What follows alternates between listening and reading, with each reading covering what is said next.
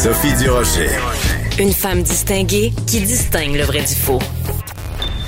Vous écoutez Sophie Durocher. Tous les matins, je fais le tour de, de l'actualité. Je lis des journaux, évidemment, au Québec, euh, des journaux européens et euh, quelques journaux américains. Et ce matin, j'ai eu euh, une grande surprise dans le New York Post. On parlait du journal de Montréal à cause de ce scoop du journal concernant les influenceurs qui avaient nolisé un avion pour Cancun et qui ont eu des comportements de cabochon dans l'avion. Le New York Post leur tombe sur la tomate en disant qu'ils sont selfie obsessed, obsédés par les selfies. Et c'est évidemment de ce sujet, ces fameux influenceurs, que Myriam Segal, ex-animatrice, chroniqueuse, professeure également à l'université et au cégep, qui, ben, c'est de ça qu'elle veut nous parler ce matin, Myriam Segal. Bonjour Myriam. Bonjour, comment vas-tu? Ben moi ça va très bien. Écoute, quand c'est rendu que le New York Post reprend une histoire du journal de Montréal parce qu'on a on est on est on est une terre assez fertile en cabochon, je trouve quand même au Québec, on les on les exporte en plus, on les envoie par avion à pleine poche à Cancun. On est on est on est riche en cabochon. oui, mais en plus on les cultive, tu sais, avec oui. des comme l'île de l'amour que j'ai pas écouté, mais ce que j'en ai entendu, puis Occupation double, on, on, prend des gens qui sont beaux, mais qui n'ont pas toujours beaucoup de cerveau, qui ont clairement des euh, comportements très impulsifs, puis on en fait des espèces de vedettes instantanées. Puis ça leur monte un peu à la tête, puis ils se prennent pour les rois du monde, puis euh, ils reçoivent des invitations comme celle du euh, du 111 Private Club, je pense, euh, qui leur promet de, de faire euh, un voyage de six jours à, au Mexique dans un festival où on va danser ben, ben, ben collés les uns contre les autres, mais en respectant les mesures sanitaires. Bien sûr. Ils embarquent là-dedans à 100 000 à l'heure. D'ailleurs, dans le dans la promotion qu'on leur avait envoyée, d'après euh, ce que j'ai trouvé sur Instagram, sur le site d'un des participants, là, on leur promet un avion privé avec DJ et repas. C'est clair qu'on leur promet un party. T'as tout à fait raison, Myriam, et c'est ça qui est absolument hallucinant, c'est que euh, c'est comme si ces gens-là vivaient sous, dans une bulle complètement à l'écart du reste de la société. Quant à euh, des, des gens qui font la queue, euh, euh, la file dehors à moins 20 pour se faire tester avec un test PCR, quant à un personnel médical débordé, quant à des gens euh, qui sont aux soins intensifs intubés, tu dis ben moi je vais aller faire le party dans un avion sans porter le masque en étant debout. J'ai envie de leur dire mais sur quelle planète vous vivez? Euh, Êtes-vous au courant qu'il y a un monde en dehors de votre nombril? C'est cette, espèce de manque de considération euh, de base qui moi me choque le plus dans cette histoire là.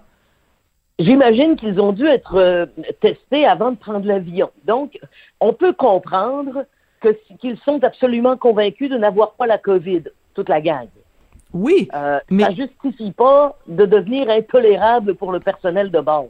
Comprends-tu, moi, euh, au-delà du fait qu'ils respectent pas les, les, normes COVID, ce qui me dérange le plus, c'est leur euh, le fait d'être devenu intolérable pour le personnel de bord, donc de n'avoir pas respecté les gens qui travaillent à bord. Et l'autre chose qui m'inquiète, c'est qu'ils vont probablement faire de l'argent avec ça, parce qu'ils vont Mmh. générer des clics sur leur compte.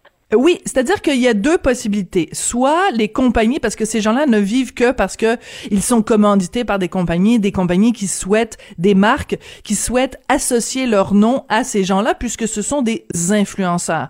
Donc moi, je pense que si collectivement, là, toutes, toutes, toutes, toutes, toutes les compagnies qui s'associaient avec ces gens-là euh, se retirent, ben ces gens-là n'auront plus de carrière. Par contre, je pense qu'il y a beaucoup de jeunes euh, euh, écervelés qui vont euh, ça va ça, ça va augmenter l'attrait. Ces influenceurs là ont brisé les règles, ils ont eu un comportement festif, c'est comme un gros FU, euh, un gros pied de nez, Oui. un gros doigt d'honneur à une société très régimentée, à l'autorité parentale, à l'autorité patriarcale, même si on veut dire ça comme ça. Donc c'est un attrait, mais il faut pas que les compagnies tombent dans ce dans ce panneau-là. Mais on s'en parlait hier, Sophie, de cette euh, de l'inquiétude qu'on a pour les jeunes qui sont incapables actuellement depuis 22 mois de faire leur vie de jeunesse, Oui. de faire ce qu'on a fait, des parties, euh, euh, ce- ce- la proximité, l'amitié intense, la vie de gang, etc. Euh, c'est l'exemple de ces influenceurs-là c'est voilà des gens qui, au-delà de la norme, arrivent quand même à avoir du fun. Yes, euh, il y a une identification certaine et le fait qu'on empêche actuellement les jeunes de vivre leur vie, euh, le revers de médaille, c'est que ces gens-là vont devenir des héros et vont probablement faire de l'argent avec, parce que oui, il y a des compagnies qui vont prendre leur distance, un peu comme euh, Hyundai l'a fait avec Guillaume le Métivier, mais il y a aussi des compagnies qui vont hmm. exploiter ce filon du jeune qui a besoin de gang et d'avoir négligé la santé mentale de la jeunesse au cours de cette pandémie, c'est ça que ça va nous coûter au bout du compte. Ouais, c'est intéressant que tu ramènes ça euh, à ce dont on s'est parlé hier. C'est très très malin de ta part. Et euh, tu vois, il y a euh, quelqu'un, je pense que c'est dans Le Soleil qui a écrit euh, une, une, lettre ouverte en disant euh, à propos de, justement de la santé mentale. Comment ça se fait que dans les prises de décision gouvernementales euh, c'est seulement santé santé santé santé santé publique santé et qu'il n'y a pas par exemple autour de la table décisionnelle? Des psys, euh, comment ça se fait qu'il n'y a pas des gens d'affaires, etc. Mais bon, le point le plus important, c'est de dire comment ça se fait qu'il n'y a pas des psychologues qui sont assis autour de la table décisionnelle et que chaque fois qu'on prend une mesure, qu'on ne la prend pas en fonction de la santé mentale et de l'impact que ça va avoir sur les gens et en particulier sur les jeunes. Sophie, parce que on a, on a donné les rênes du pouvoir à la santé publique. Et là-dessus, l'opposition n'a pas été très futée non plus.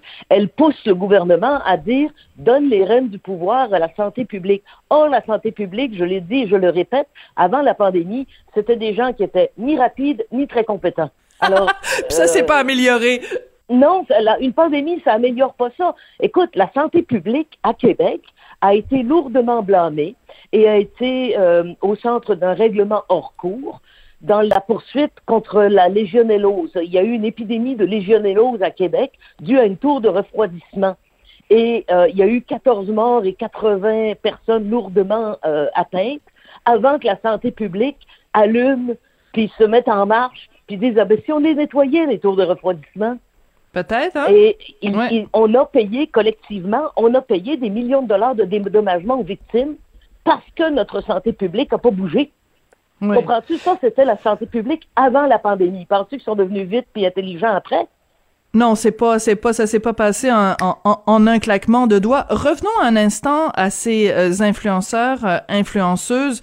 Euh, écoute, ce qu'il y a quand même de, de, délirant dans tout ça, puis je suis entièrement d'accord avec toi. C'est vrai que il y a, mettons, 10% de moi-même quand je regardais les images, 90% de moi disait, ben voyons donc, ça a aucun sens de faire le party comme ça, ça a aucun sens de, terroriser évidemment le personnel navigant, ça a aucun sens de de jouer comme ça avec les règles de sécurité. Il y a 10% de moi qui me disait c'est le symptôme simplement d'une tu sais le, la fameuse cocotte minute là quand tu mets trop de pression et que tu ne laisses pas d'échappatoire, ben à un moment donné, il y a des débordements. À un moment donné, la cocotte minute, elle explose. Et ce qu'on a vu, c'est un épiphénomène. Mais ces jeunes-là, c'est qui font le party, c'est le symptôme de quand tu mets trop de pression, quand tu mets trop de règles, ben la cocotte explose. Bon là, elle a explosé dans un avion de Sunwing, mais pendant que nous on, on, pointe du doigt ces gens-là, combien de gens dans leur euh, dans leur résidence privée sont en ce moment en train de faire le party parce qu'ils sont juste plus capables des règles? Non, non, c'est fait. Et c'est pour ça qu'il faut qu'elle soit claire, qu'elle soit justifiée, qu'elle soit euh, euh, bien expliquée que le gouvernement avait relativement bien réussi dans les premières, deuxièmes vagues, et ce qu'il réussit moins bien cette fois-ci. Parce que là, tout le monde a la COVID, ou à peu près. Euh, euh, je pense que plus personne ne connaît, ne connaît pas quelqu'un qui a la COVID actuellement. Euh, donc, ça circule énormément. Est-ce qu'on va s'en tirer avec une immunité collective et la COVID va devenir comme une espèce de gros rhume? Peut-être. Peut-être pas. Peut-être que ça va virer comme la grippe, puis que tous les ans, on aura une campagne de vaccination sur les plus, plus faibles. Euh, on ne sait pas comment ça va tourner, mais le gouvernement, actuellement, a raté l'objectif d'expliquer ces mesures et de les rendre acceptables. Tu vois, le, le couvre-feu, il passe de travers cette fois-ci. Parce qu'on se dit, il aurait dû au moins l'essayer d'abord sur les non-vaccinés, puisque ce sont, eux, ce sont eux qui occupent 50% des lits dans les hôpitaux. Euh, il y a, y a l'abolition des tests PCR, on comprend ah, pas non plus Personne comprend. On ne comprend pas que pourquoi tout à coup les enfants asymptomatiques en garderie peuvent rester, puis là aujourd'hui ils peuvent plus rester. Il y a, y a euh, là on dirait que euh, ça vire là, mais comme une, une girouette à roulement à billes en haut là. Attends, attends, attends. Parce ça, ça va rester un classique, ma belle Myriam, là. Une girouette avec un roulement à billes. Mais j'adore ça. Oui, c'est pas... Je, je dois la, donner à André Arthur. C'est lui qui l'a utilisé le premier. bon, ben, on, on, on, on, reconnaît la paternité de l'expression, mais tu l'as très bien utilisé et au très bon moment. Donc, je note ça. Une girouette à roulement à billes. Écoute, c'est, c'est formidable. J'adore, j'adore ça. Écoute, euh, Myriam, euh, il y a une nouvelle qui est, sortie euh, dans les dernières heures qui moi m'a jeté complètement à terre. Donc on le sait que le gouvernement euh, dans un souci écologique euh, veut encourager le plus de Québécois possible à rouler avec des véhicules soit des véhicules hybrides ou des véhicules entièrement électriques. Donc il y a tout un système de subvention très généreux. Si vous achetez un véhicule électrique, si vous achetez une Tesla, on vous verse un montant et euh, vous devez utiliser votre voiture pendant au moins un an. Vous pouvez pas la revendre euh, en, en, en, dessous d'un an euh, pour prouver que vous êtes vraiment sérieux. Sauf que ce qui se passe, c'est que les gens, au bout d'un an, revendent leur véhicule en Ontario où il n'y a pas ce système de, de subvention-là. Et donc, les gens se retrouvent à faire un profit sur le dos des subventions.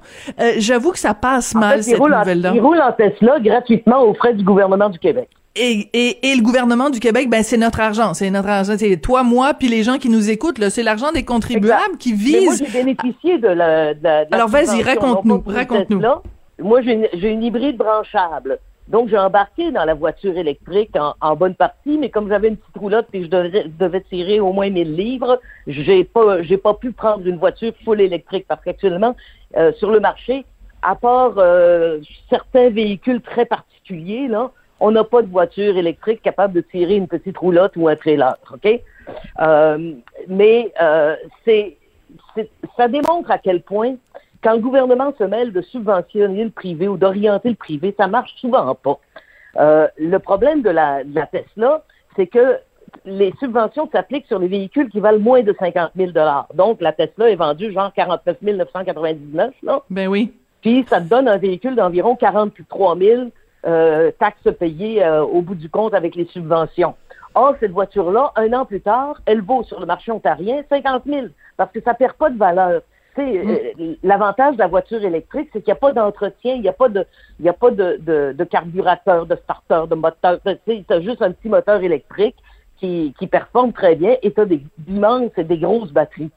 Euh, si bien que actuellement, la subvention gouvernementale, faire à permettre à des gens riches de rouler en voiture électrique gratuitement pendant un an. L'autre problème, c'est que la voiture électrique, règle générale, elle va servir comme deuxième voiture à des familles.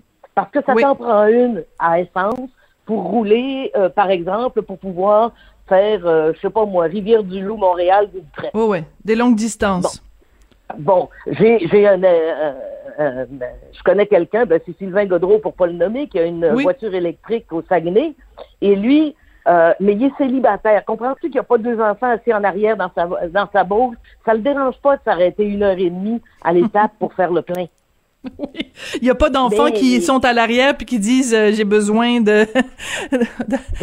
enfin bref, voilà. Il n'y a pas des enfants gossants à l'arrière. Les gens qui ont des voitures électriques et qui roulent tant soit peu à travers le Québec, euh, ce qu'ils font, c'est que c'est leur deuxième voiture. Moi, je, connais un médecin, il a une voiture full électrique. Il sera à l'hôpital, il a l'air très écolo, mais il a aussi un F-150 pour aller à son chalet dans l'entrée. c'est ça. Mais, mais, mais pour, euh, mais pour, mais actuellement parce que les subventions aux voitures électriques servent essentiellement actuellement à subventionner des gens riches. Oui, et ça c'est une c'est vraiment problématique et en plus ils font un profit euh, en, en, leur vendant en Ontario. Donc en fait on est en train de subventionner les gens de l'Ontario, ce qui est évidemment pas le but de l'exercice. Myriam, euh, ça a été une super belle conversation. J'ai déjà hâte euh, à demain. Merci beaucoup. Puis je retiens ton expression une girouette, une girouette sur un roulement à billes. J'adore ça. Euh, J'ai très hâte de voir quelle expression tu vas nous sortir demain. Merci beaucoup Myriam Segal qui est chroniqueuse toute la semaine avec nous, euh, ex-animatrice et, professeure. Merci beaucoup, Myriam. À demain. Bye.